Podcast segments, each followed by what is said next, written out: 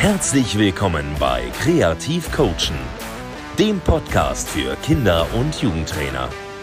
Lerne Neues von spannenden Gästen und erweitere dein Coaching-Repertoire.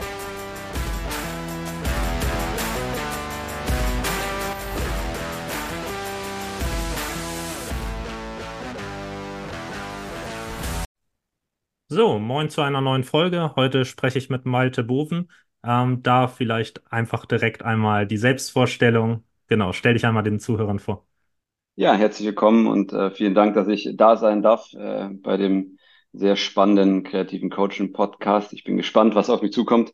Ich bin äh, Malte Boven, bin Fußballtrainer, bin im Jugendbereich in den letzten 19 Jahren zu Hause gewesen, habe da Erfahrung sammeln können, dürfen und äh, aktuell bin ich äh, Sportlehrer an einer Stadtteilschule in Hamburg-Harburg und äh, suche da neue Herausforderungen beziehungsweise auch neue Kompetenzen, die man vielleicht im klassischen oder im leistungssportorientierten Gedankengang weniger vielleicht findet. Ja, ähm, gleichzeitig auch immer wieder auf dem gucken, wo kann man, wo kann ich mit meiner Leidenschaft hinkommen. Ich war ähm, ja, 19 Jahre lang im Jugendbereich, habe verschiedene Stationen in Deutschland äh, mitgemacht, also sprich verschiedene Nachwuchsleistungszentren in Nord- und Süddeutschland, in den Altersstufen U10 bis U19, in den verschiedenen Funktionen, Co-Trainer, Cheftrainer, was ebenfalls spannend ist im Bezug auf Perspektivwechsel ähm, und da Erfahrung sammeln, habe ähm, Sport und angewandte Trainingswissenschaften studiert, habe darin Bachelor Master gemacht äh, und bin parallel dazu auch noch Dozent äh, gewesen und äh, aktuell auch noch gewesen ähm, für Studierende an den verschiedenen Hochschulen und ähm, insgesamt auch parallel zu, wo komme ich her und wer bin ich, parallel zu dem leistungsorientierten Sport, habe ich auch noch bei einer sozialen Organisation namens Kick Fair ähm, gearbeitet, die den Le auch Fußball, also auch durch den Sport Fußball miteinander, aber eben aus dem Sozialen, aus der Fair Play ähm, Gedankenwelt hinzukommt, ohne da zu viel ähm, vorwegzunehmen, beziehungsweise das erzähle ich einfach auch, weil es mich geprägt hat. Ja, das Miteinander, das Füreinander, äh, sowohl also in dem jeweiligen Kontext, wenn ich jetzt im, im Schulkontext bin, Mädchen und Jungs zusammenspielen, zusammen etwas erarbeiten, bin ich im im leistungsorientierten Gedankengang, dann hatte ich jetzt nur Jungsmannschaften ähm, in den Nachwuchsleistungszentren, aber auch da zusammen partizipatieren, ähm, Spieler mitnehmen, einbinden ähm, in ihre Entwicklung. Wenn, wenn ich so ein bisschen querverweisen darf in meine Herangehensweise des Trainings, wo ich denke aber auch, dass wir da durch den Titel des Podcasts auch noch drüber sprechen werden. Ähm, genau. Ja, auf jeden Fall. Ich, auf jeden Fall eine sehr spannende Vita und ja auch sehr breit gefächert, ähm, was ich auch ähm, dann sehr interessant fand, so dass ich dich letztlich auch angefragt habe für den Podcast. Da freue ich mich natürlich erstmal sehr, dass du dabei bist.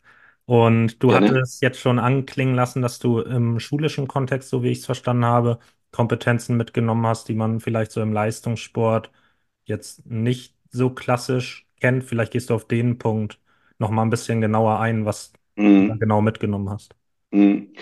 Also wie gesagt, bin ich ja aktuell in der Sport oder als Sportlehrer tätig. Ähm, und äh, was extrem auffällt, sind gerade auch diese Unterschiede in Bezug auf die Herangehensweise oder das, äh, wenn man sich vorstellt, äh, wir haben die Spieler und Spielerinnen, die kommen zum Leistungssportgedanken oder kommen zum NLZ und wollen zum NLZ kommen. Ja, also sind schon von sich aus motiviert, wollen sich messen mit den Besten und äh, wollen in ihrer Entwicklung vorankommen, wollen die Spiele gewinnen. So, ist man in der Schule, da hat man eine, also die Motivation ist deutlich geringer, äh, je nachdem, in welcher Schulart man ist. Ich bin jetzt in einer Stadtteilschule in Hamburg-Harburg und äh, da sind die Motivationen der Schülerinnen und Schüler anders. Ja, Thema auch Schulpflicht, Fragezeichen, auch die ähm, und dann Kompetenzen hast du angefragt. Ja, da fällt mir eine ein mit dem Umgang, die Umgangskompetenz mit eben genau diese Thematik, motivational. Geht es um Inhaltevermittlung oder geht es eher darum zu schauen, wie kann ich innerhalb von Sekunden, Minuten des jeweiligen Schultags in der jeweiligen Stunde die jeweiligen Schüler und Schülerinnen vor mir so motivieren, dass sie Bock haben, mit mir Sport zu machen. Was eine ganz, meiner Meinung nach eine ganz andere Kompetenz ist, wie zu wissen, okay, die vor mir stehen, die haben eh Bock. Die wollen sich eh verbessern, die kommen hierher. Kommen vielleicht klar mit einer, mit einer schlechteren Laune, langer Tag, anstrengender Tag, aber dieses Grundlegende ist da, dass sie kommen wollen. Und da auf die Zielgruppe einzugehen, sie ja anders abzuholen in ihrer Person, ähm, sag mal die Motivationskompetenz, die so alle, also viele Kompetenzen, ja Sozialkompetenz, Fachkompetenz, Persönlichkeitskompetenz, ja so ein bisschen mit ein, ähm, ein einschließt, ohne es zu theoretisch zu machen. Ja, ist ja auch immer die Frage, ähm, Kompetenz in der Theorie, aber und, und was heißt das jetzt im konkreten Verhalten? Wie kann ich das vielleicht auch beobachten? Ja, wie kann ich das auch ver vermitteln? Und vor allem, um die Ausgangsfrage äh, oder die Ausgangsmotivation oder das Motivationale abzuholen ja, für die Schüler und Schülerinnen. Weil auch die wollen sich bewegen, auch die wollen ja, äh, haben den Bewegungsdrang in sich. Äh, wenn man, das merke ich, wenn ich aufgebaut habe und Bälle nur liegen lasse in der Halle, dann ist, dann ist wildes Durcheinandertoben, egal welchen Alters. Wenn ich sage, äh, Bälle sind, sind bei mir, dann ist eher angespannt und eher hippelig. Und anstatt eher so zehn, fünf bis zehn Minuten einfach mal, sag mal, das Chaos walten lassen, ja, aus unserer Erwachsenenbrille. Und dann sagen, okay, jetzt kommt zusammen, haben wir uns jetzt beruhigt, okay, los geht's. Und das, schön, dass ihr da auch, seid. Äh, ist das dann auch das Learning oder so der Übertrag, den man vielleicht schaffen könnte? Also ich frage mich jetzt gerade, wenn wir dann wieder die Erfahrungen aus dem schulischen Kontext in den Leistungsfußball übertragen wollen. Du hast Mhm. jetzt für mich so einen ganz prägnanten Punkt gesagt, quasi die äh, motivational die Menschen ja da abzuholen, wo sie stehen, wie sie sind, quasi ist. Aber du meintest ja, die ja NLZ-Spieler haben dann eh schon Bock. So, also Mhm. was, was Mhm. ist dann quasi für dich der Übertrag, das individuelle Eingehen auf die Spieler oder was könnte man da mitnehmen? Ja, das noch mehr quasi bei der Zielgruppe sein. Und wie du auch sa- sagst, diesen, den Menschen mit dem, was er da ist und wie er ist, dann eben zu nehmen und die Situation zu nehmen, anstatt nur diesen starren Gedankengang, ich habe meinen Plan im Kopf und ich habe äh, meine, meine Inhalte im Kopf, die muss ich durchdrücken. Ja, und sondern zu gucken, okay, ich habe meine groben Ideen, je nachdem, was für Trainingsziele ich habe oder was meine Ableitung vom Spiel sind. Ja, auch das kann ich, ist ja ein Stück weit Unterschied, dass man im, im Nachwuchsleistungszentrum ähm, oder ich habe Grund, immer die, die, die Idee gehabt, vom Spiel aufs nächste Spiel vorbereiten. Ja, ähm, auch da kann man sich täglich weiterentwickeln, auch da kann man eine Kompetenz entwickeln. Was heißt das genau? Ich habe ähm, davon ja erfahren, dass du mit einer anderen Trainerin über einheitliche Fußballsprache und wo liegt das Fußballproblem dich unterhältst, wo ich gespannt bin, reinzuhören. Ähm, aber das geht da in die Richtung. Und gleichzeitig auch zu gucken, okay, der Mensch, alles, was sein kann, kann sich entwickeln, beziehungsweise wenn ich den, wenn ich äh, den Schülern und Schülerinnen eben von auf Augenhöhe begegne und erstmal sage, hey, cool, dass du da bist, äh, hast du genauso Bock wie ich, dann ist die Wahrscheinlichkeit höher. Und anstatt zu sagen, so, komm zusammen, bap, zack, und ja, also das geht dann auch in Richtung äh, mit den Führungsspielen, äh, Stilen spielen, ja, äh, anstatt zu sagen, ich bin grundlegend äh, der Demokrat, ich bin grundlegend der, der Au- Autoritäre, äh, sondern bewusst auch mit dem zu, zu, zu spielen und ähm, in die Interaktion mit den Jugendlichen und den Kindern und oder Schülern gehen, was ja auch dann eine Funktion ist, aber eben den Menschen in der Funktion sehen. Und das kann man dann übertragen zum Spieler im Nachwuchsleistungszentrum, zum Trainer, ja, wenn ich im Trainerteam denke, auch Trainer, Spieler sind Funktionen, die kommen mit einem Rucksack äh, am jeweiligen Tag an und dann eben sich die Zeit und die Interesse nehmen, äh, ja, zu gucken, mit was kommt der einzelne Spieler. Und dann ist das Schlagwort Individualität und äh, ja, auf Augenhöhe begegnen und dann so begegnen, wie Tjalf jetzt dann in dem Moment reagiert auf mich oder wie Michael oder Kevin oder Thomas oder Stefan oder wie sie alle heißen, die ganzen Spieler und die ganzen Schüler, ja. Bei der Zielgruppe sein finde ich auf jeden Fall schon mal einen guten Punkt. Mir fällt ein, ich glaube, Jürgen Klopp war das, der das mal erzählt hat, ähm, dass er ja, er stand in der Kabine vor seiner Mannschaft, wollte halt eine packende Rede halten und ich glaube, er hat sich dann auf irgendeinen alten Film bezogen. Ja, Ähm, und das, genau, ja. genau, und dann ähm, war halt einfach der Punkt, dass die Spieler ihn einfach mit leeren Blicken angesehen haben und er dann verstanden hat, einfach in diesem Moment, die haben keine Ahnung, wovon er spricht, weil die natürlich einfach, ja, unterschiedlich Ja, alt sind, unterschiedliche Filme kennen.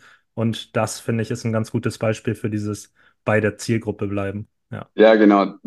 Wenn ich mich richtig erinnere, war das Braveheart, dass er da den Film, den er gezeigt hat. Ähm, ich kann das nachvollziehen. Es hat ihn, also das ist ein Film, den weil, auch nur aus der Ferne als kleiner Jürgen Klopp-Fan ähm, in Bezug auf dieses menschliche, empathische. Äh, es hat einen Film, den es war ein Film, den ihn, den, der ihn begeistert hat, ja, der ihn gefesselt hat. Und das wollte er wahrscheinlich mit den Teilen und dann anstecken. Und gleichzeitig eben hat er ja selber auch gesagt, äh, sie konnten damit gar nichts anfangen. Ja, und wenn man das sich in die jüngere Generation, äh, die, die ich gerade antreffe oder wir im Nachwuchs antreffen, ja, wenn man U10-Spieler nimmt, die sind jetzt neun Jahre, äh, wenn man äh, oder U12-Spieler, elf, zwölfjährige, das sind also fünf, sechs Klässler, die kennen Beispiel, jetzt mal ganz salopp gesagt, einen Michael Jordan, einen Kobe Bryant wahrscheinlich gar nicht mehr. Ja? Oder nur über Hören sagen, aber, oder den Namen ja, aber haben damit gar keine Vorstellung. Ja? Die ja dann auch für eine gewisse Haltung und gewisse Motivation stehen.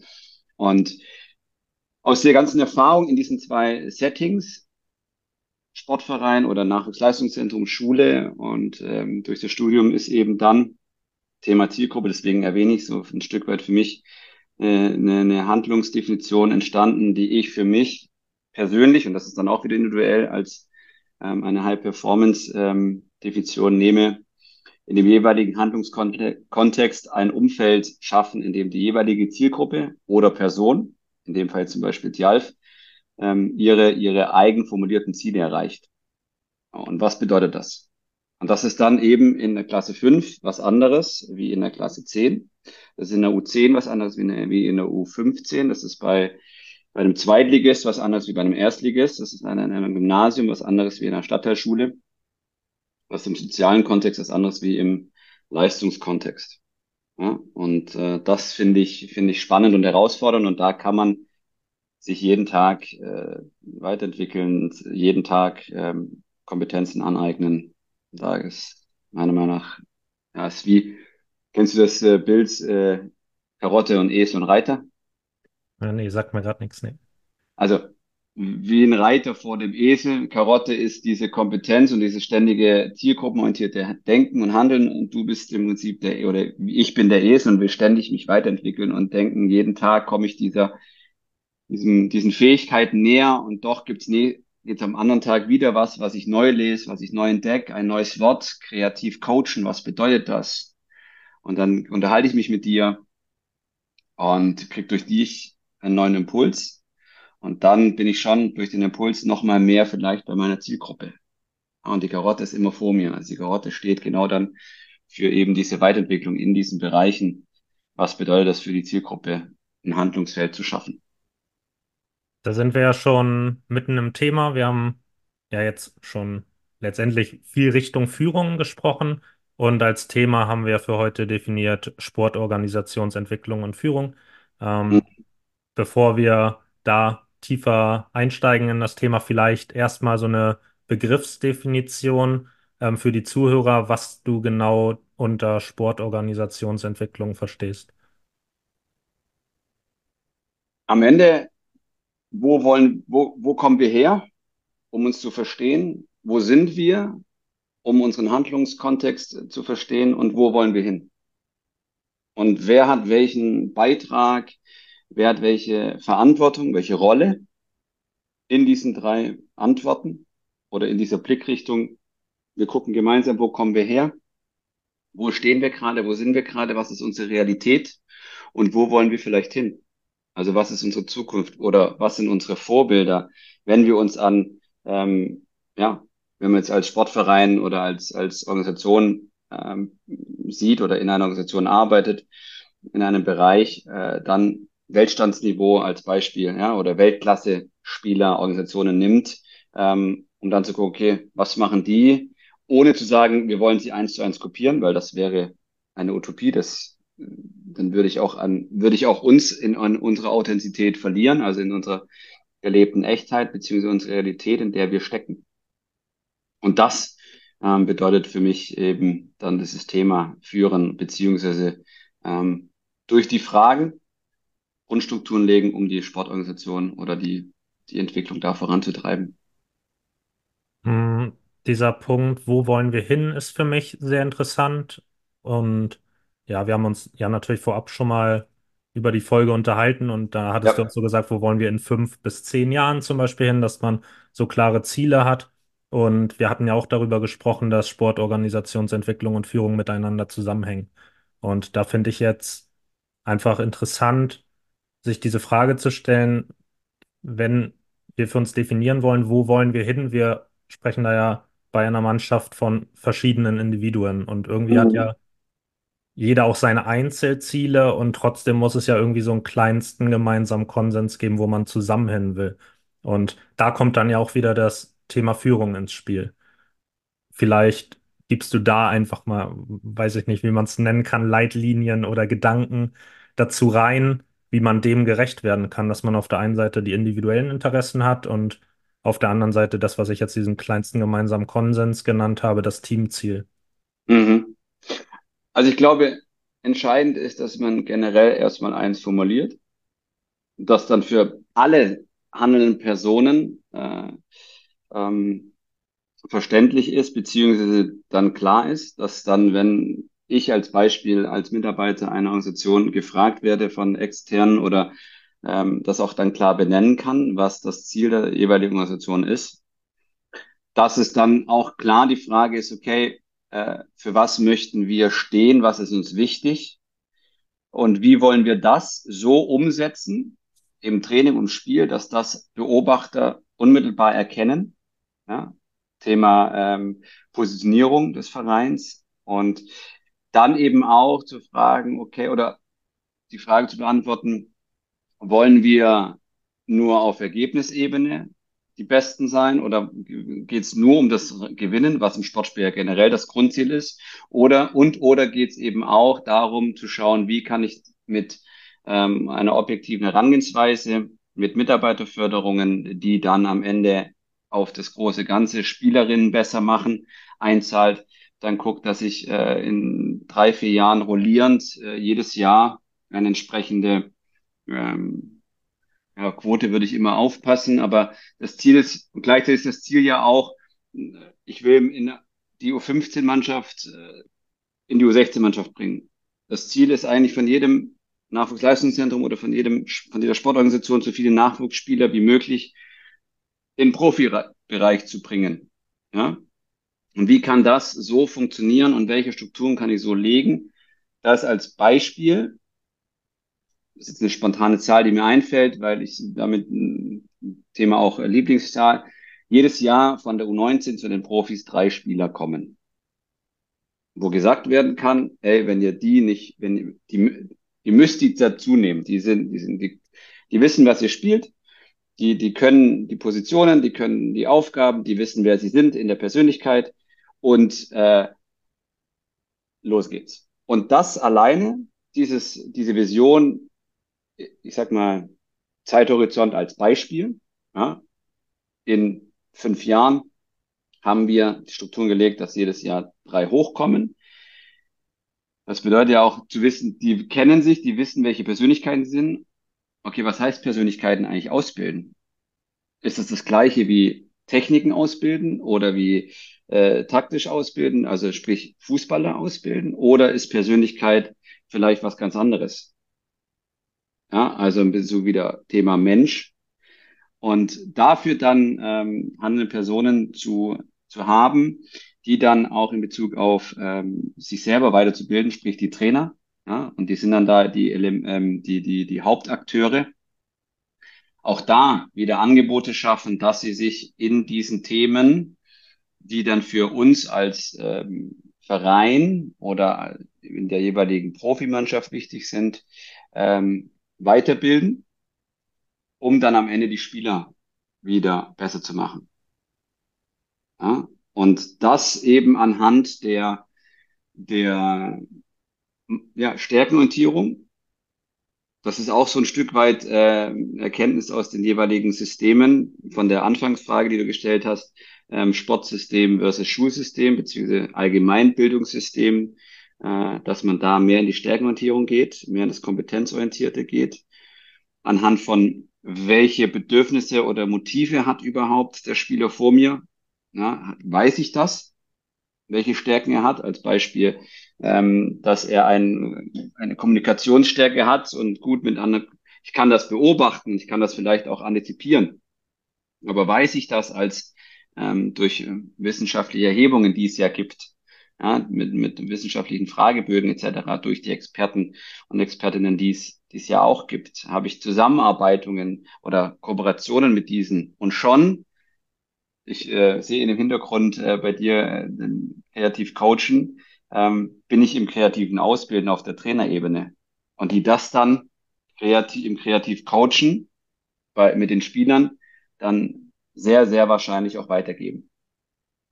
Ähm, ich finde, dass es in Bezug auf dieses gemeinsame Teamziel zwei, naja, oder unterschiedliche Herausforderungen gibt, je nachdem, ob wir jetzt zum Beispiel von einer ja, NEZ-Mannschaft sprechen oder ob wir uns im Breitensport befinden. Ja. Ähm, erstmal aber vielleicht nochmal, bevor ich darauf eingehe, ein Gedanke dazu. Ich finde halt, wenn man so ein Ziel definiert, du hast ja schon gesagt, erstmal eins zu definieren ist wichtig.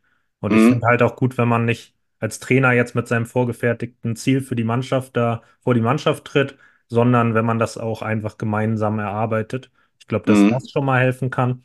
Zu den ähm, verschiedenen Anforderungen, so wie ich es wahrnehme, hast du im Breitensport die Herausforderung, dass du natürlich sehr verschiedene Spielertypen hast. Du hast welche mit sehr hohen Zielen. Du hast Mhm. Spieler, die, ja, die ein bisschen Spaß haben wollen, ein bisschen mit ihren Freunden kicken möchten, was ja auch in Ordnung ist. So, aber du musst ja irgendwie da auf einen Nenner kommen. Und dann finde ich, dass ich, dass es sehr schwer ist, so ein gemeinsames Teamziel zu definieren, weil die irgendwie schon gefühlt im Widerspruch zueinander stehen. Wenn ich auf der einen Seite so sehr, naja, diesen sozialen Gedanke, alle spielen Mhm. schön viel fördern möchte und auf der anderen Mhm. Seite aber gleichzeitig Spieler haben, äh, habe, die ins Mannschaftsziel einen bestimmten Tabellenplatz integrieren wollen, dann wird es ja irgendwo schwer. Und Mhm. im NLZ habe ich das Gefühl, also eine hohe Motivation haben alle.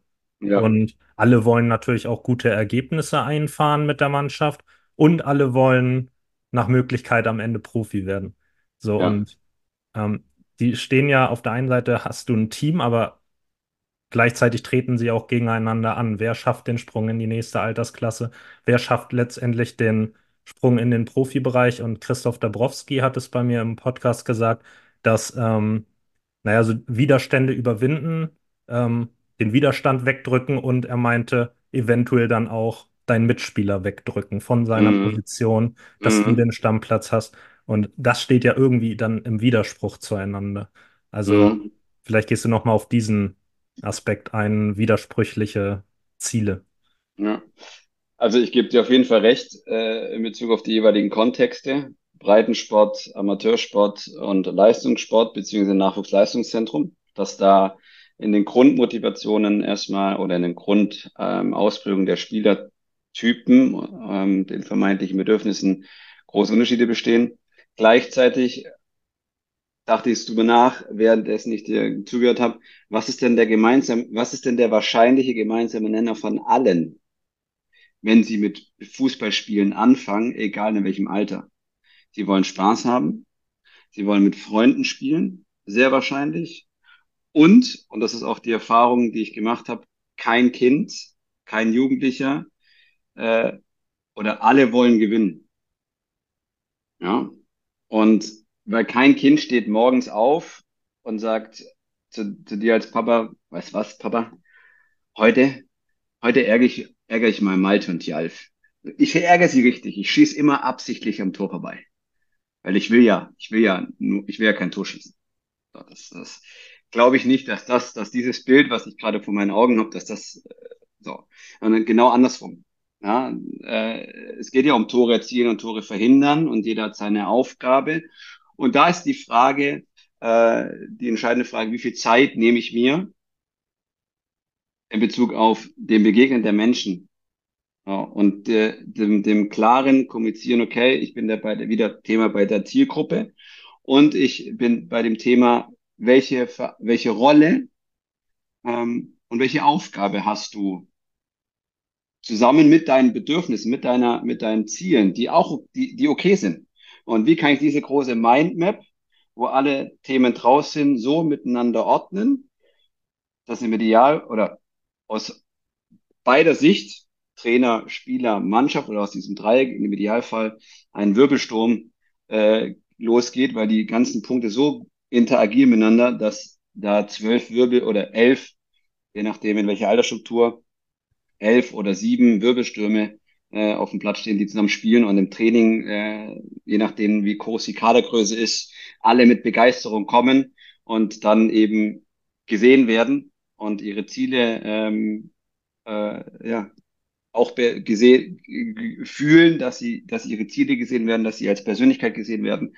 Und auch das, braucht Zeit, ähm, braucht auf der Trainerebene, also was braucht ein Kindercoach? Fragezeichen. Was braucht ein Jugendcoach? Fragezeichen an Kompetenzen. Ähm, Thema Vorbild, Thema Werte, Thema Ruhe. Ja, ähm, was unfassbar schwer fällt, wenn du auf der einen Seite da werde ich direkt wieder auch an den Schulkontext erinnert oder an den, du bist hier und guckst hier für Ordnung und dann geht's hier wieder los. Genauso gleichzeitig hier guckst du hier einen Spieler an, weißt aber auch, okay, der Ball ist zwar da vorne links außen und ich gucke da vielleicht eine 2 gegen 1 Entscheidung an und gleichzeitig gucke ich nach hinten, was macht meine, meine Restverteidigung oder wie auch immer man das will, ohne jetzt genau ins Inhaltliche zu gehen. Und schon bin ich mit meiner Aufmerksamkeit ähm, wieder, wieder geteilt. Und ähm, das Ganze zu coachen, das Ganze zu entwickeln mit den, mit den äh, Trainern oder mit den äh, Lehrern, ähm, das Ganze ist sehr, sehr herausfordernd, äh, spannend und herausfordernd zugleich. Ja?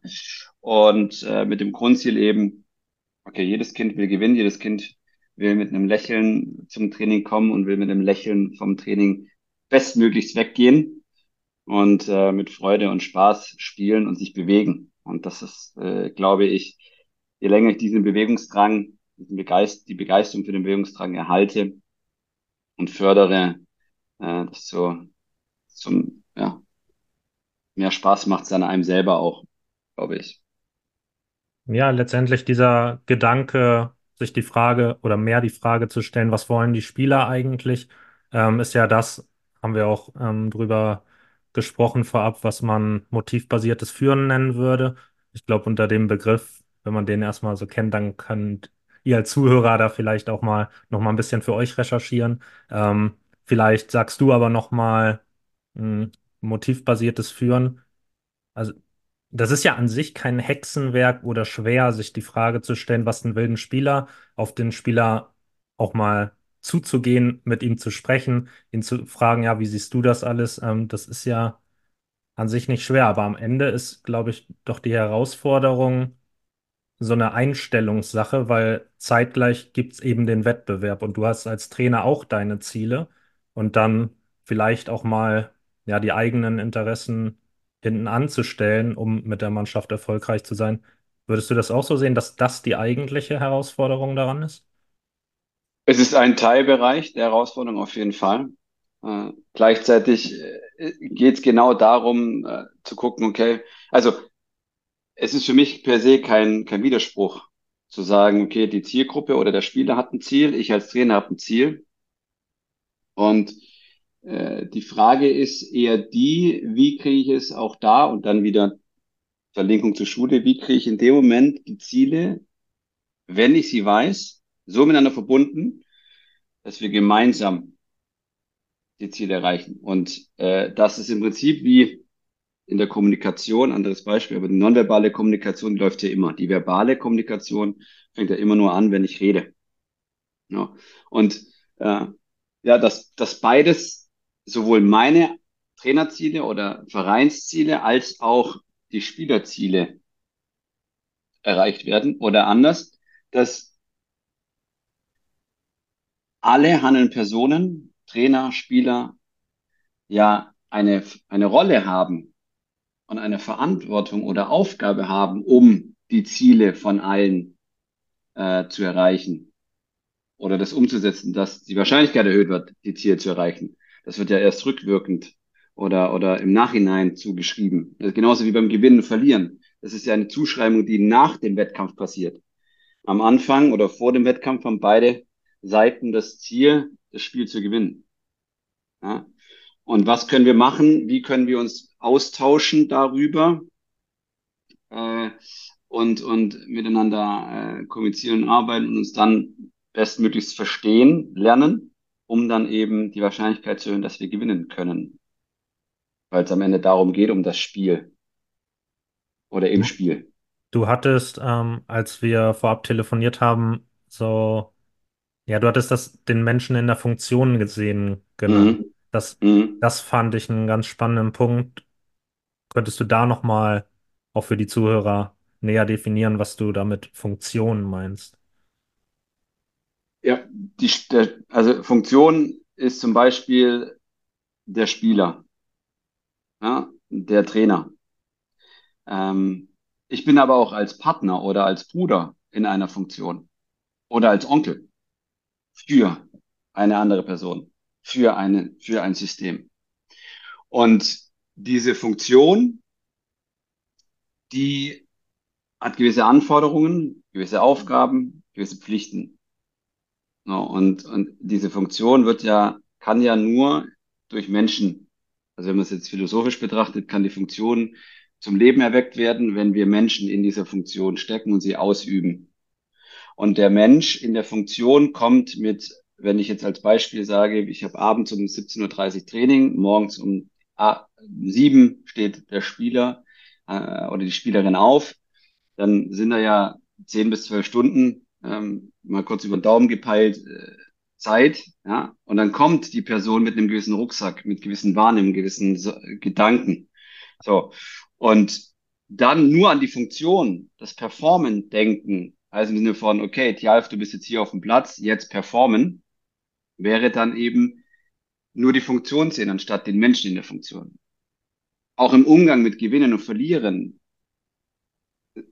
ist der, der Mensch in der Funktion unterschiedlich. Der eine braucht Ruhe, der andere braucht Musik, der andere braucht Kommunikation, der andere braucht direkt Fragen, äh, was kann ich besser machen? Der andere sagt, lasst mich fünf Minuten in Ruhe. Egal ob jetzt bei Gewinnen oder Verlieren. Egal ob bei gutem Training oder kein guten Training.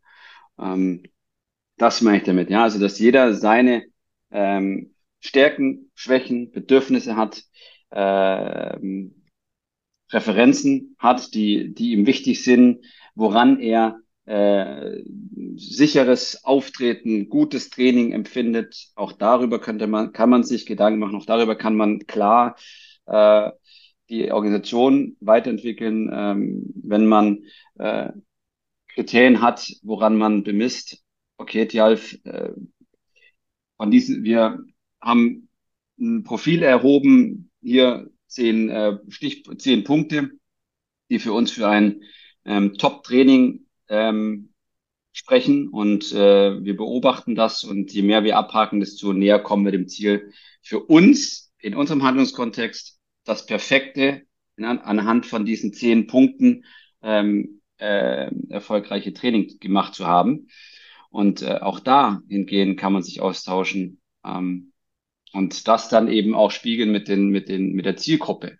Ja, also auch die Zielgruppe dahingehend reinholen und zu, zu erfragen, hey, was für Themen und auch dann sehe ich den Menschen wieder in der Funktion. Aus meiner Sicht äh, folgende Aufgabe, Thema Führen auch wieder einbinden, ja, demokratischer Führungsstil einbinden von den Spieler und Spielerinnen in ihre Entwicklung und Ausbildung. Äh, aus was muss für euch gegeben sein, damit das ein wirklich richtig geiles Training war? Wo ihr sagt, ey, das war, ich kann jetzt keinen Pass, also das war jetzt hier, das hat geschockt, würde man in Hamburg sagen. Ähm, kriege ich so mit, ja. Oder es gibt bestimmt in Berlin oder in München andere Szenewörter, die, die sagen, das war Top-Top-Training, wie Pep Guardiola immer sagen würde. So. Und da habt ihr jetzt die Aufgabe, fünf Minuten drüber nachzudenken. Wir teilen das Ganze, das machen wir auch. Und dann legen wir das übereinander und, der, und haben dann unsere, Kriter unsere äh, Kriterienkatalog. So, und äh, das Trainerteam schaut dann oder auch vielleicht sogar mal die Spieler, ja, wenn ich jetzt sage, ich mache ein 5 gegen 5 Turnier, die Mannschaft, die Pause hat, hat den Katalog in der Hand und guckt, wie viel Punkte sehen sie, während die anderen zwei Mannschaften spielen.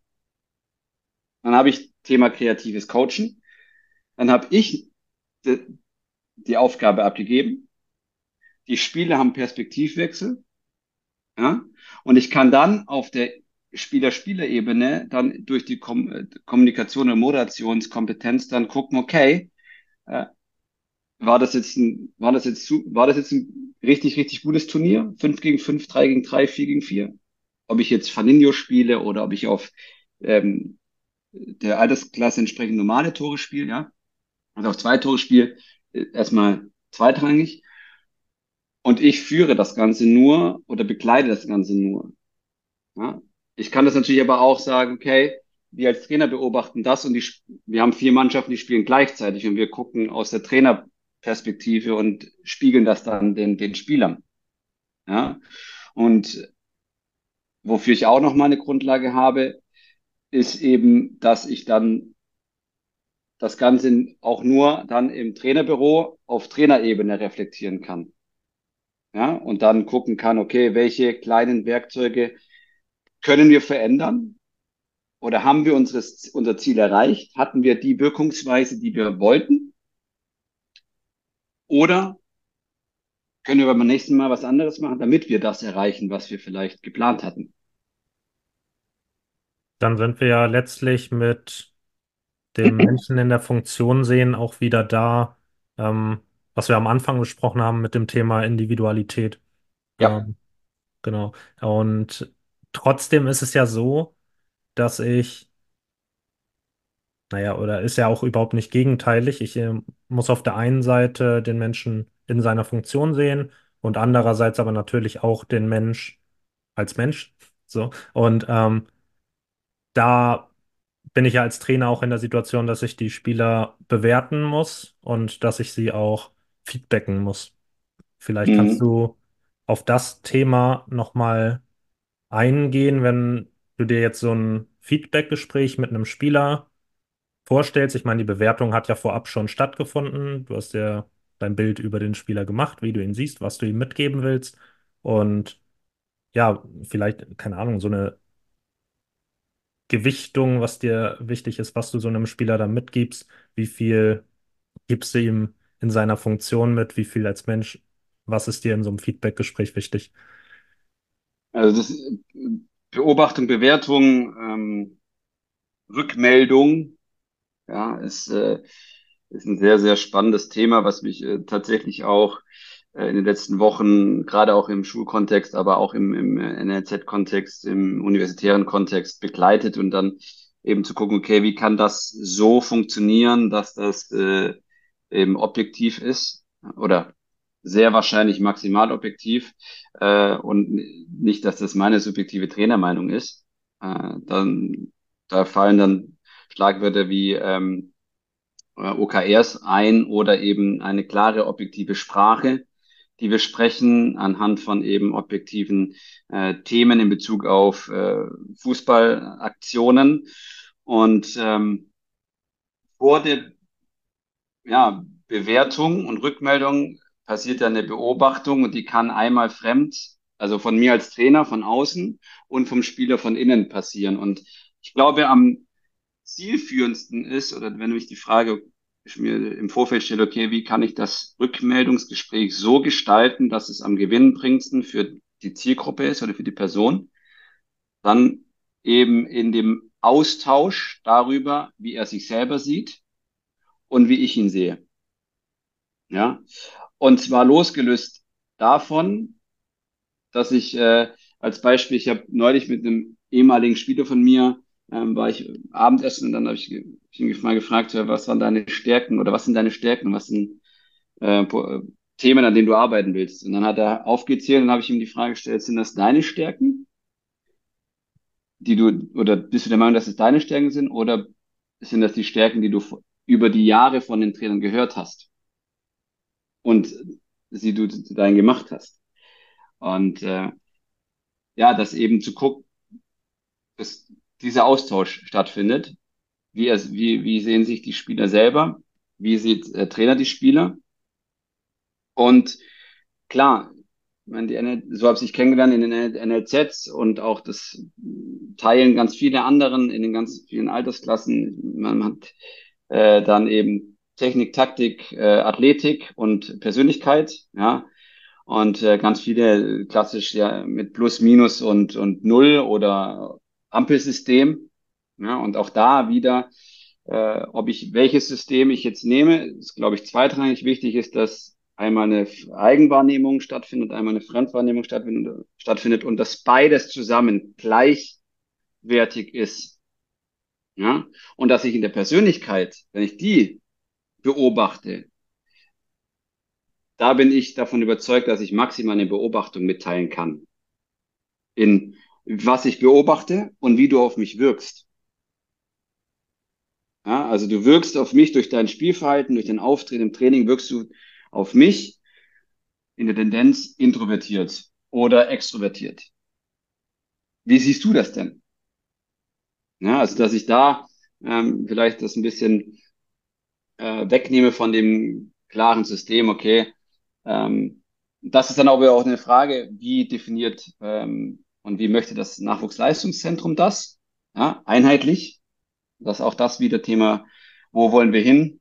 durch welche Rückmeldungs- und, und Feedback-Strukturen haben wir überhaupt einen Feedbackbogen, der für uns spricht, wie sich ein Spieler über das Jahr entwickelt, wie sich ein, ein Jahrgang über, sich, über das Jahr entwickelt oder über das halbe Jahr entwickelt, ähm, wie sich ein Training entwickelt, wieder das Thema des Trainingsprofils. Und wenn ich das, diese Profile erstellt habe in den Trainer-Meetings, ähm, dann bin ich eben objektiv und dann kann, oder eher objektiv, äh, weil ich die, die Mischung aus allen Trainerperspektiven habe. Und das kann ich dann eben rückmelden. Hole die, die Meinung des Spielers ein und beides ist dann eben die, der aktuelle, wenn man so möchte, Status quo des Spielers ähm, mit eben dem klaren, der klaren Perspektive, okay, ähm, wenn man zum Training kommt, kann man sich entwickeln. Und ein Status quo oder ein Zustand kann sich ihm entwickeln, weil er sein darf, so wie er ist. Ja, und keine Schublade darstellt oder in keiner Schublade gedacht wird. Und da ist, glaube ich, da gibt's kein, das ist besser und das ist schlechter, das ist, ähm, das ist richtig oder falsch. Ich glaube, entscheidend ist, dass man einen gemeinsamen Kontext, äh, äh, ähm, Konsens findet und in dem Kontext des jeweiligen Sets, okay, so beobachten, bewerten, rückmelden wir unseren Spielern hier das, das Geleistete oder das Entwickelte. Ähm, und das Ganze findet sich anhand von diesem Bogen ähm, klar, nachvollziehbar ähm, wieder. Das Ganze wird an Elternabenden gesagt. Äh, bei Neuverpflichtungen ähm, wird das entsprechend, ist das dann meiner Meinung nach auch ein Bestandteil der, der, der Vorstellung, sodass eben dann die Eltern und die, die die Neuzugänge das dann eben auch wissen. Okay, hier wird in der Form, durch die Art und Weise meine Entwicklung beobachtet, gesehen und an mich vermittelt. Mit, und dann auch mit mir gemeinsam, ja, weil ich eben sage, okay, Dialf, mich interessiert deine Meinung. Wie siehst du dich? Ähm, was, wie würdest du dich einschätzen? Wie, wie siehst du dich gerade? Und, und, und. Und dann ist es eher ein Und. Ja, also Individualität und Mannschaft anstatt Individualität oder Mannschaft. Ja, das ist wie Weiterentwicklung der Trainer, Proaktivität des Trainers in Bezug auf, ich möchte mich weiterentwickeln oder Angebote schaffen seitens der Organisationsstruktur oder Organisation. Es ist eher ein und. Proaktivität des Trainers, ich möchte mich weiterentwickeln und die Organisation schafft Angebote zum Thema Kommunikation, zum Thema äh, Positionierung, Wertebildung, zum Thema motivbasiertes Führen, zum Thema stärkenorientiertes Führen und, und, und, und, und, was das da alles für Möglichkeiten gibt. Ja? Ähm, und dann, äh, glaube ich, wird da sehr für den jeweiligen Kontext eine hohe Authentizität, also sprich eine gelebte Echtheit in dem jeweiligen ähm, Verein oder dem jeweiligen Ziel, der, wie man so schön sagt, der Mission, das Mission, Mission Statement. Ich finde den Punkt Objektivität auf jeden Fall auch sehr wichtig im Feedback ja. und dadurch oder durch das, was du gesagt hast, dass man naja, im Feedback-Gespräch einen Austausch mit dem Spieler hat und ihn auch fragt, wie siehst du das? Und nur in Anführungszeichen sagt, so nehme ich das wahr als Trainer, gewinnt man ja auch irgendwo an Objektivität, weil man kein finales Statement abgibt im Sinne von so bist du, sondern mhm. so nehme ich dich wahr. Ich finde, dass das ein großer Unterschied ist und dass man auch mhm. sehr vorsichtig mit solchen finalen Aussagen sein sollte, weil man, naja, erstens ja, sich sehr viel da rausnimmt über sein eigenes Urteilungsvermögen, weil das gerade ja. in so einer Talentbewertung auch sehr anspruchsvoll ist. Ich meine, es gibt da ja mehr als genug Beispiele von Spielern, die im NLZ abgewiesen wurden und es dann woanders geschafft haben, noch zu Top-Fußballern. Also von daher ja. wäre ich da sowieso eher ein bisschen verhaltener und würde immer in diesem Modus bleiben, den du auch genannt hast, im Sinne von, so nehme ich dich wahr. Mhm. Und ähm, natürlich ist es im Feedback so, dass ich ja den Menschen in seiner Funktion sehr stark bewerte, ähm, aber dabei nicht vergessen sollte, dass ich eben mit einem Menschen rede. Ich habe jetzt hier dieses ähm, Buch von Norbert Elgert als Hörbuch gehört, Gib alles mhm. auf. Und da hat er halt auch nochmal betont, ähm, ja, wie verletzend Worte sein können. Und das finde ich sehr, sehr wichtig in so einem Feedback-Gespräch zu berücksichtigen, weil er eben auch sagt, wenn du einmal, er hat das dann so im Sinne von, wenn du einen Spieler, ich weiß nicht, ob er beleidigt äh, gesagt hat, aber dass eben, wenn das in so eine Richtung geht, dass das mhm. dann eben ja quasi irreversibel ist. Also dass das etwas ist, das wurde einmal gesagt und das kriegst du nicht mehr rückgängig gemacht. Und solange das halt rein sachlich die ganze Zeit bleibt, das ist auch was, was du, was ein Spieler ja trotzdem verletzen kann, aber was du aufarbeiten kannst. Aber sobald es wirklich, ja, wirklich begründet verletzend ist und nicht auf dieser rein sachlichen Ebene und vielleicht auch dieses Verhaltenere, so nehme ich dich wahr ist, ähm, ja, dass du dann es halt quasi als Trainer schon, ja, versaut hast. Ja, definitiv. Ähm, also ich bin auch der Überzeugung davon, dass wir uns in dieser Entwicklung und Ausbildung äh, in die, oder in, dem, in diesem Entwicklungs- und Ausbildungsbereich, sprich in der Nachwuchsförderung, äh, in Bezug auf äh, die Funktion ausbilden, also die Spieler, in Bezug auf das Feld, als auch die Persönlichkeit äh, und den Mensch begleiten, uns äh, noch mehr äh, mit im, in Betonung auf das noch, ja, mehr äh, der Verantwortung bewusst sein äh, sollten, was Worte ausrichten können. Ähm, und weil der Mensch, das beobachte ich bei mir selber, ich glaube, das, da erwischt sich jeder, wenn er drüber nachdenkt, denkt, wenn er eben Worte hört, dass er dann ähm, in unterschiedlichen Intensitätsstufen, aber sehr ultimat äh, oder ultimativ denkt oder ähm, Zustands äh, äh, äh, so ist das äh, denkt, ja, und, und äh, wo, also dieses geistig flexibel bleiben, wie kann ich mich entwickeln, dann schwerer fällt. Und das andere ist eben zu schauen, dass, dass die ganzen Ströme oder die ganzen äh, Themen, die wir äh, reinfließen lassen haben in unserem Gespräch, die schließen einander nicht aus. Ganz im Gegenteil. Sie können wenn ich mir klar bin über, wo komme ich her, wer bin ich, wo, wie ist unsere Realität und wo will ich hin, wenn diese Strategie klar ist und dann auch daraus resultierend eine entsprechende Führung klar ist, dann ist das meiner Meinung nach sehr gewinnbringend und dass das dann auch für den Spieler entsprechend klar ist. Weil am Ende ist es ja auch so, wenn wir jetzt im Nachwuchsleistungszentrum sind, die Grundlage ist, ja, wir wollen Spaß haben und, äh, drauf gesehen, aber die Grundlage, wir kommen zum Spiel und wollen das Spiel gewinnen. Punkt. Ja, Spiel, Ziel des Spiels, gewinnen. Ja, das ist völlig Common Sense, Haken dahinter. Und jetzt kommt es darauf an, okay, was ist unser Weg, wie und was wollen wir machen, um das Ziel zu erreichen. Und da differenziert sich ja jeder Club oder jedes NLZ und dann kommen wir wieder zum Thema, wofür möchte ich stehen, wo, welche Wirkungsweise möchte ich haben, was soll der Beobachter unmittelbar erkennen, wenn er uns spielen sieht, ja, auf, auf dem Fundament, wir wollen alles gewinnen, weil wir sind hier im Nachwuchsleistungszentrum.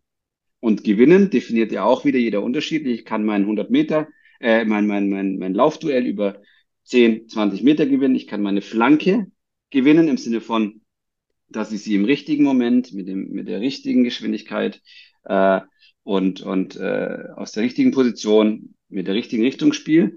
Ich kann mein, mein, ich kann gewinnen dadurch, dass ich am Wochenende das Spielergebnis, äh, dass ich 3-1 gewinne, also auf Ergebnisebene, Spiel gewonnen, drei Punkte bleiben bei uns, die Gegner fahren mit null Punkten nach Hause und, und, und.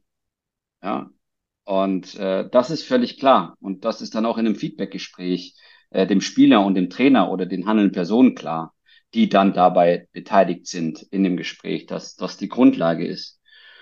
Und gleichzeitig geht es eben, oder mit, wieder auf Betonung mit und, gleichzeitig geht es darum, welchen Weg gehen wir, für was stehen wir, wie wollen wir hier für uns handeln, um eben ein entsprechendes Umfeld oder Handlungsklima äh, zu etablieren, das dann für uns als äh, Organisation steht, ja, und dann uns in einen, in einen, in Modus bringt, wo wir sagen, deswegen spielen wir hier und nirgends anders. Du hattest beim Telefonat vorab noch zwei Punkte gesagt, die ich sehr interessant fand, Mhm. wo ich jetzt zum Schluss nochmal gern drüber sprechen würde und dann würde Ja. ich sagen, gehen wir zur Abschlussfrage. Ähm, das war einmal die Meetingstrukturen in Mhm. Bezug auf die Organisationsentwicklung im Sport und dann hattest du so einen Begriff genannt, in Lücke versus in Brücke denken. Auch Mhm. das fand ich nochmal sehr interessant. Ich würde sagen, Zunächst einmal in Lücke versus in Brücke denken. Was meinst du damit? Dass ich immer die, also wenn du dir eine Brücke vorstellst und immer nur in dieser, in diesem kleinen Problem bleibst, anstatt auch das große Ganze zu sehen, was hat das für Wechselwirkungen? Du, wenn du nur in diese, in diese Lücke denkst oder nur in diesem Problem denkst, meiner Meinung nach das große Ganze äh, dafür keinen keinen keinen Mehrwert bringst. Also dann auch wieder die Frage, okay, wo kommen wir her, wo sind wir und wo wollen wir hin? Ähm, dass es eben eine Wechsel, Wechselwirkung hat. Also dass auch die kleinste Lücke oder der kleinste, das kleinste äh, Problem eine Auswirkung auf das große Ganze hat. Und Ja. das große Ganze ist eben, also die Brücke zwischen äh, Talseite A, Talseite B ist quasi das, lang, der langfristige Leistungsaufbau U10 bis U19. Ja, und Themen in der U15 oder Themen in der U10 können Auswirkungen auf die nächsten Steps haben und, und, und, dass ich mir einfach dessen bewusst bin, Ja, ohne das Ganze zu überfrachten. finde ich einen sehr wichtigen Punkt. Ja. So, also diese Wechselwirkung zwischen dem Kleinen zu dem Großen und zu dem Großen dem Kleinen. Ja, genau. Und ähm, also habe ich gar nichts zu ergänzen. Ähm, finde ich auf jeden Fall einen wichtigen Punkt. Und dann nochmal der letzte Punkt mit den Meetingstrukturen. Das finde ich ja in Hinblick auf so eine Zielfokussierung einfach sehr interessant, dass man dabei zielstrebig ist, dass so ein Meeting nicht planlos abläuft, sondern dass man sich wirklich überlegt, wie regelmäßig möchte ich sowas machen, wie soll so ein Meeting ablaufen, damit ich am Ende, das ist ja letztendlich der Grund, aus dem man sich zusammensetzt, irgendwo ankomme. Mhm. Und vielleicht kannst du einmal für die Zuhörer so deine Vorstellung von ja, guten Meetingstrukturen erzählen. Mhm. Ich glaube, dass das allgemein branchenübergreifend ein Thema ist und was sehr, sehr spannend ist, äh, wo die verschiedenen Branchen voneinander lernen können und äh, schauen können, okay, wie macht es eine andere Branche, ähm, wie läuft im Sport, wie läuft es in der Wirtschaft. Für mich persönlich ist es wichtig und dann auch wieder die Grundfrage, die über diesem ganzen heutigen, äh, dem heutigen Gespräch steht, der Zielgruppenorientierung. Ja, wenn ich mich selber in die Zielgruppe reinsetze, okay, was brauche ich, damit ich mich bestmöglichst abgeholt fühle? Und dann, oder was braucht äh, Tjalf, wenn ich mich mit ihm treffe? Ja, und dann ist, ist, glaube ich, das Datum im Sinne von äh, Tag, Datum und Uhrzeit, also die Terminierung des Termins wichtig, zu wissen, um was inhaltlich, um was geht es.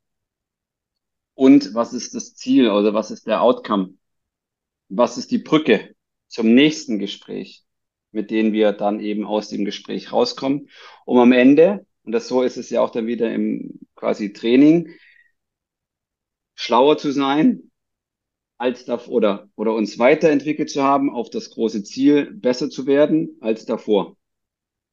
Das ist ja auch das Grundziel des Trainings, abgeleitet vom Spiel. Was können wir machen, um durch dieses Training noch besser zu werden, um die Aufgaben im Spiel für uns noch schneller, einfacher äh, zu lösen? Und da ist dann die Meetingstruktur eben eine Ebene. Und wenn wir dann in diesem Dreiklang denken, äh, Terminierung, Thema, Outcome, dann und Zeitdauer, dann ist das, glaube ich, relativ smart äh, gelöst. Den, äh, am Ende genauso wie im Training auch. Wir haben ja ein Training. Wir wissen, wann das Training stattfindet. Wir wissen, welchen Inhalte stattfinden. Wir wissen, wann. Und wir wissen, wie die Spieler oder wir planen, wie sollten die Spieler da rausgehen. Also auch hier wieder eine Analogie schaffen zum Spiel, äh, zum, zum Training, Entschuldigung, für die Spieler und uns selber eben da auch als dann Entwicklung und äh, oder in Entwicklungen sehen. Also dann wieder Thema Trainerentwicklung.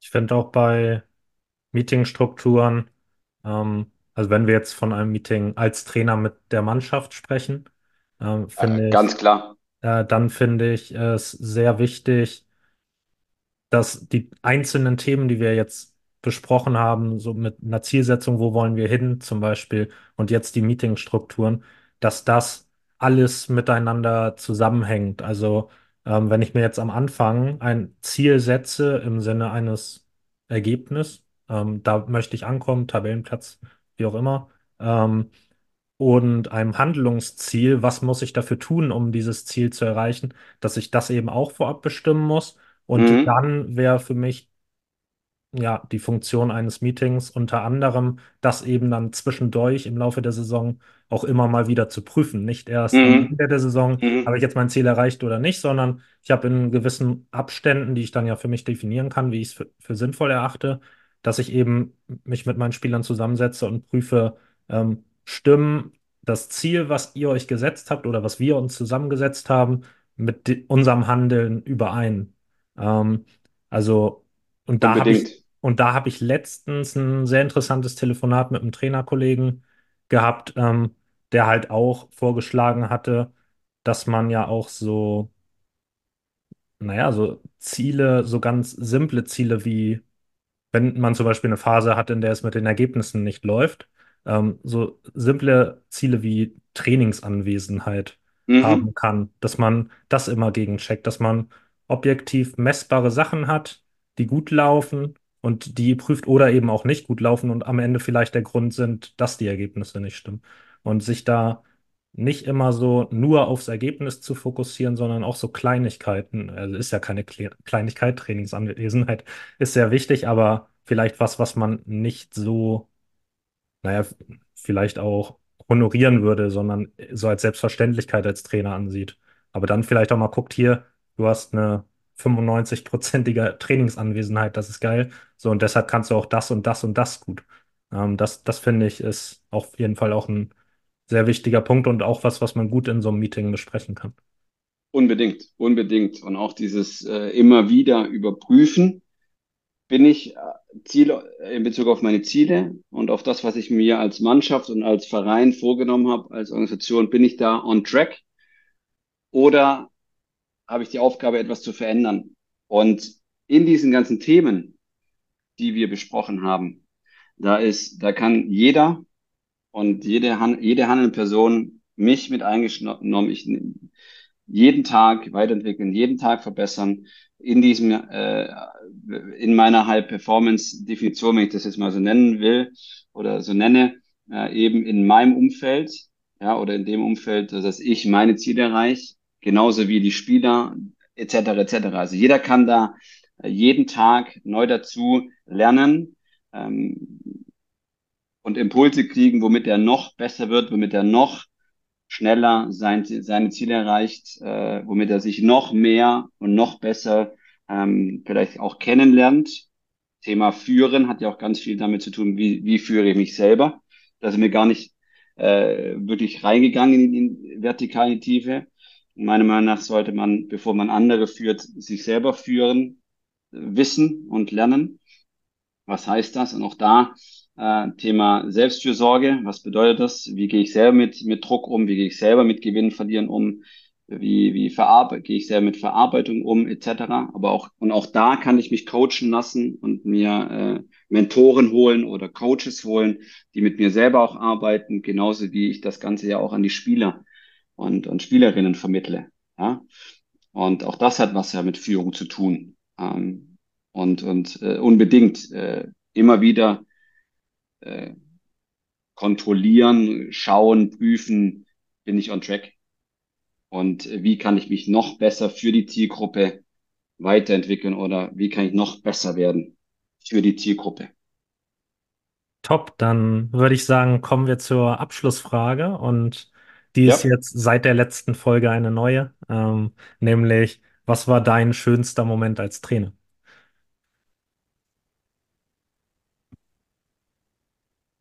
Zu guter Letzt noch so eine Challenge, aber Challenge accepted. Ich nehme sie an. Hm. Habe ich fünf Sekunden kurz, um nachzudenken? Klar.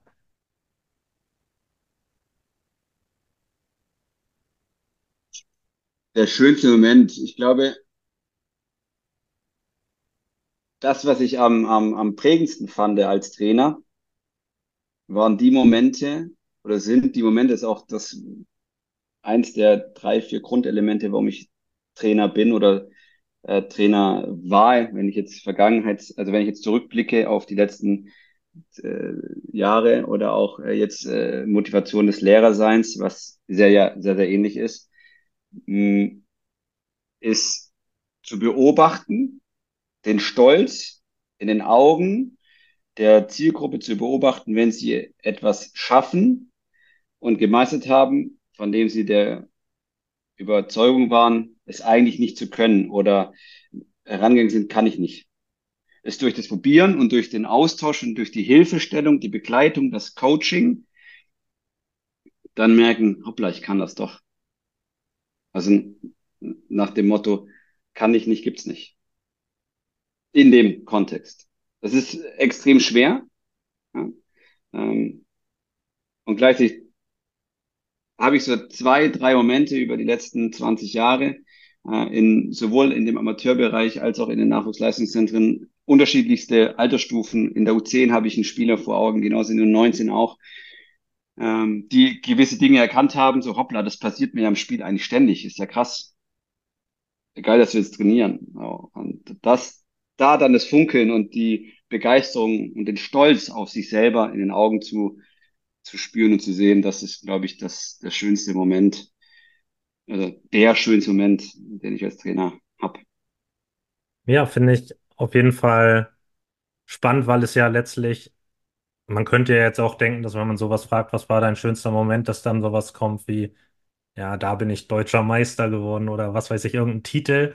Aber Ja, das hatte auch mein letzter Gast gesagt, dass er natürlich da auch solche Sachen hat ähm, und ihn das natürlich gefreut hat, aber dass das ja so relativ schnell in Vergessenheit gerät auch und dass es eher so ja Momente dann mal mit einem Einzelerfolg ähm, sind, die dann am Ende bleiben. Bei mir hatte ich da auch als Beispiel genannt, war es zum Beispiel so, dass das fand ich halt so cool, weil es ist schon cool, wenn ein Spieler selbst sagt, boah, da hast du mich weitergebracht oder da habe ich mich ja, verbessert.